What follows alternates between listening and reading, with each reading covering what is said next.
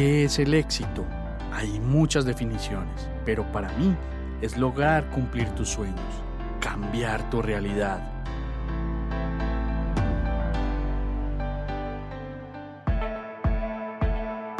Te quiero mostrar cómo yo y otras personas hemos logrado nuestro propio éxito.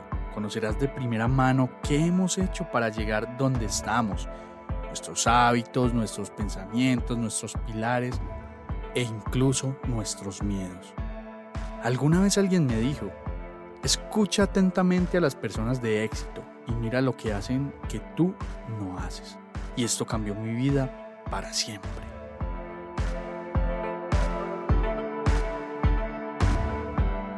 Bienvenidos a Invierte tu vida, el podcast donde hablamos de inversiones, finanzas y mentalidad. Yo soy Juan Pablo Osorio y empecemos, que esto va a estar brutal.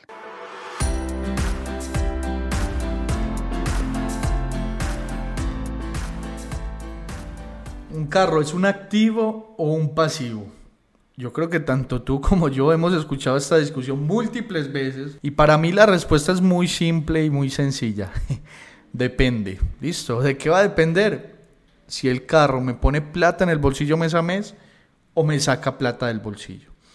Quiero que hagas un ejercicio muy rápido y sencillo y es que calcules cuánto te gastarías en ese carro que quieres o que ya tienes ¿Y cuánto te gastarías transportándote en carro, em, de plataforma, en taxi o en bus? Quiero que hagas ese balance y te des cuenta si realmente ahorras o no.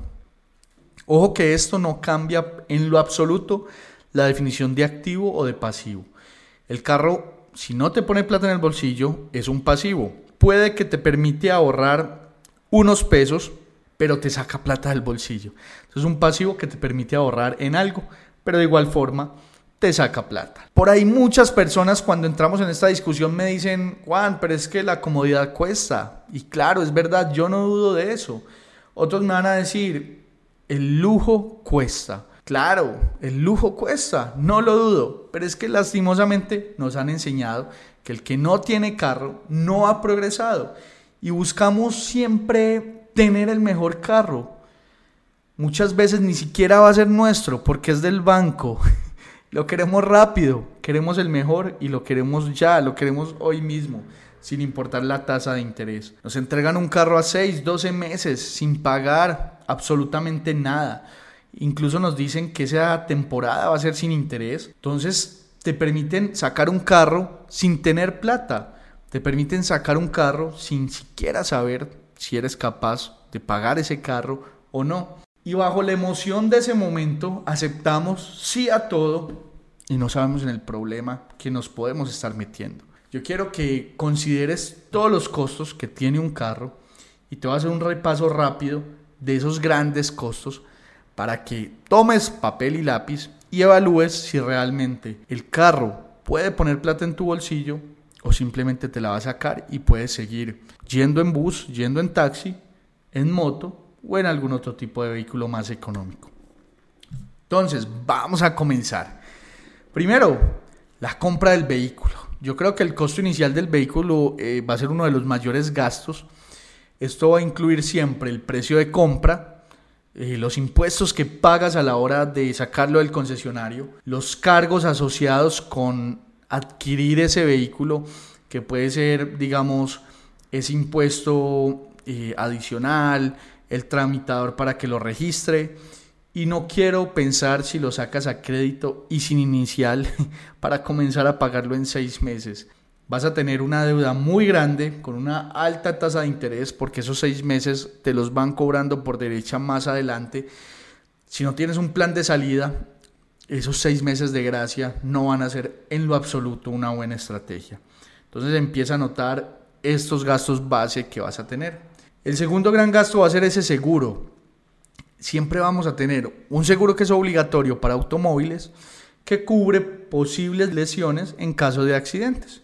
En Colombia este seguro se llama SOAT. Déjame saber en tu país cómo llaman este seguro, que es obligatorio para poder circular. Y tenemos un tercer gasto, que es ese seguro todo riesgo, que es opcional, pero si tienes digamos, 20 mil dólares, 80 millones de pesos andando por la calle, creo que es bueno que lo tengas protegido. Porque en caso de un accidente o que golpees a alguien sin querer, va a estar expuesto tu patrimonio y vas a responder ante un accidente con tu patrimonio y eso es lo que menos queremos. Y adicional, si lo sacaste con crédito de banco, sí o sí, este seguro que es opcional, el banco prácticamente te lo va a exigir y se va a volver un seguro muy obligatorio para ti quiero que lo consideres. Muchas personas compran un carro sin siquiera hacer una cotización previa de cuánto les puede costar este seguro. El cuarto ítem va a ser mantenimiento y reparaciones. Hey, los vehículos requieren un mantenimiento regular. Cambios de aceite, filtros de aire, neumáticos, frenos, una lavada, eh, cambios de algún otro fluido del carro, entre otros. Y pueden surgir reparaciones imprevistas nadie está exento de eso, ¿cierto? Y si el carro es nuevo, pues súmale esos primeros mantenimientos que exige el concesionario para que no pierdas la garantía. El siguiente ítem va a ser el combustible.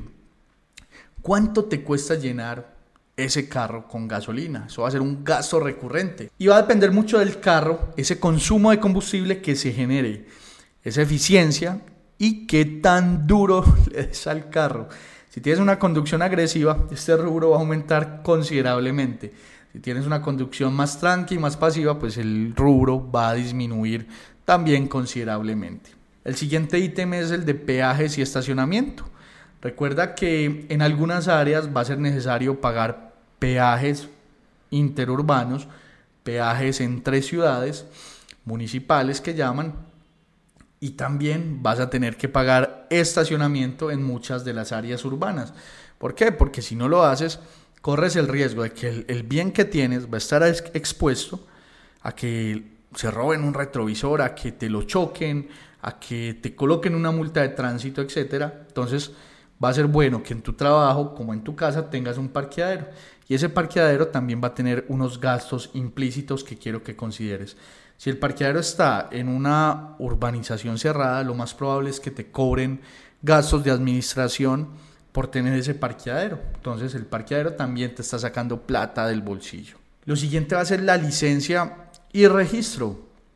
Tú siempre vas a tener que tener tu licencia al día, vas a tener que registrar tu vehículo, vas a tener que pagar unos impuestos periódicos, vas a tener que hacer unas revisiones periódicas del estado del vehículo ante los entes de tu ciudad y estos costos pues van a variar según la jurisdicción y el tipo de vehículo que tengas. Ojo con las restricciones de movilidad. Muchas personas no consideran esto, pero en algunas ciudades no se puede usar el carro todos los días. En Colombia esto se llama pico y placa. Déjame saber si en tu ciudad existe este tipo de restricciones y cómo se llama pero ese día o no sales o pagas taxi. Entonces, muy seguramente el carro que compraste no lo puedes usar todos los días como quisieras.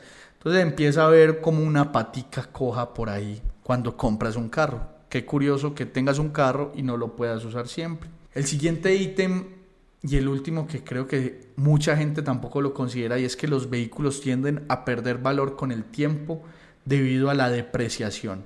Es importante tener en cuenta este factor para que consideres esos gastos asociados con el vehículo, porque si compras el carro en este valor, al pasar el tiempo no lo vas a poder vender al mismo precio. Claramente hay un asterisco ahí, ¿cierto? Después de pandemia, con el problema que tuvimos con los contenedores, después de pandemia con la ruptura de las cadenas de suministros, después de pandemia con el cierre de tantas fábricas, la escasez de vehículos llevó a que el costo de los carros aumentara considerablemente y que hubiera tanta escasez que los carros de segunda empezaron a subir de precio también. Entonces siempre va a haber una consideración especial, pero normalmente el aumento del valor de los vehículos solamente ocurre en países que tienen restricciones comerciales muy grandes, pero normalmente en la TAM no suele ocurrir esto. Listo. Entonces, aquí viene la decisión realmente. ¿Vale la pena tener un carro? Para mí, a la fecha del video, no. ¿Por qué? Porque yo me muevo más fácil en este momento y de forma más económica en una moto. Si llueve mucho, muy duro, tomo taxi. Normalmente suelo colocarme una carpita eh, para sacarle el cuerpo a la lluvia, eh, pero suelo moverme muy fácil en mi moto. Llueve, trueno, relampaguee. El parqueadero que tengo en el edificio eh, yo lo arriendo porque pues digamos no es, es de carro, pero yo solo meto una moto, entonces genero un ingreso adicional y porque considero que el carro es un pasivo y que todos los gastos asociados que tiene el mismo eh, no me justifican tener un vehículo. Y adicional, a hoy tengo un pensamiento y es que un vehículo no dice nada de mí, ni de lo que yo soy como persona. Entonces no he caído en esta, digamos, carrera de la rata referente a tener vehículo o no tener vehículo. Yo veo que mis amigos de la universidad cada vez tienen carros más y más caros y yo he decidido a hoy no tener vehículo. Estoy dedicado y centrado en redirigir esos esfuerzos de pagar un carro a otros frentes. Entonces ustedes me van a decir, ¿y el carro para cuándo? Pues te cuento, en mis planes sí está el carro. Más que todo por mi mamá. Ella ya no se sube a la moto como lo hacía antes entonces yo decidí comenzar a ahorrar para el carro por medio de un plan que se conoce en Colombia como autofinanciamiento comercial o la famosa compra programada como lo conocen en otros países. ¿Cómo funciona esto? Pues vas pagando mes a mes, llega el momento en que te ganas por sorteo el carro o por una oferta comercial que tú haces y te entregan el carro a una tasa muy baja de interés. En Colombia hay varios de este estilo, Plan Rombo, Chevy Plan, DC Plan. ¿Cómo se llama en tu país? Déjamelo aquí para que aprendamos eh, de estos planes de autofinanciamiento en tu país. Y básicamente ustedes me dirán, eh, Juan Pablo, pero eso es un error financiero, eso que estás haciendo. Esta gente está trabajando con tu plata. Y al final los números funcionan. Si yo veo que los números funcionan para mí, yo lo hago y lo ejecuto. Y ese plan, en el momento que lo cogí, funciona de una forma muy adecuada y en algún momento voy a tener ese carro, muy seguramente sin haber pagado la totalidad del dinero. Lo más seguro es que el carro llegue pronto. ¿Cuándo? No lo tengo claro, pero ya estamos trabajando en él. Ya es una decisión financiera, está clara, no es infundada por la sociedad, es de forma consciente y es un carro que no es lujoso, que sirve para lo que no necesito, entonces no va a afectar y no va a aporrear mi progreso. Y quiero dejarte unas reflexiones rápidas. Si eres joven, cuidado con ir por un carro de inmediato. Puedes estar cortando tus alas. Si eres mayor, revisa si realmente lo necesitas. Y si ya lo tienes, revisa si realmente vale la pena tenerlo o puedes cambiarlo y destinar parte de ese dinero a una inversión que te apalanque más rápido en el futuro. Recuerda que invertir es para todos.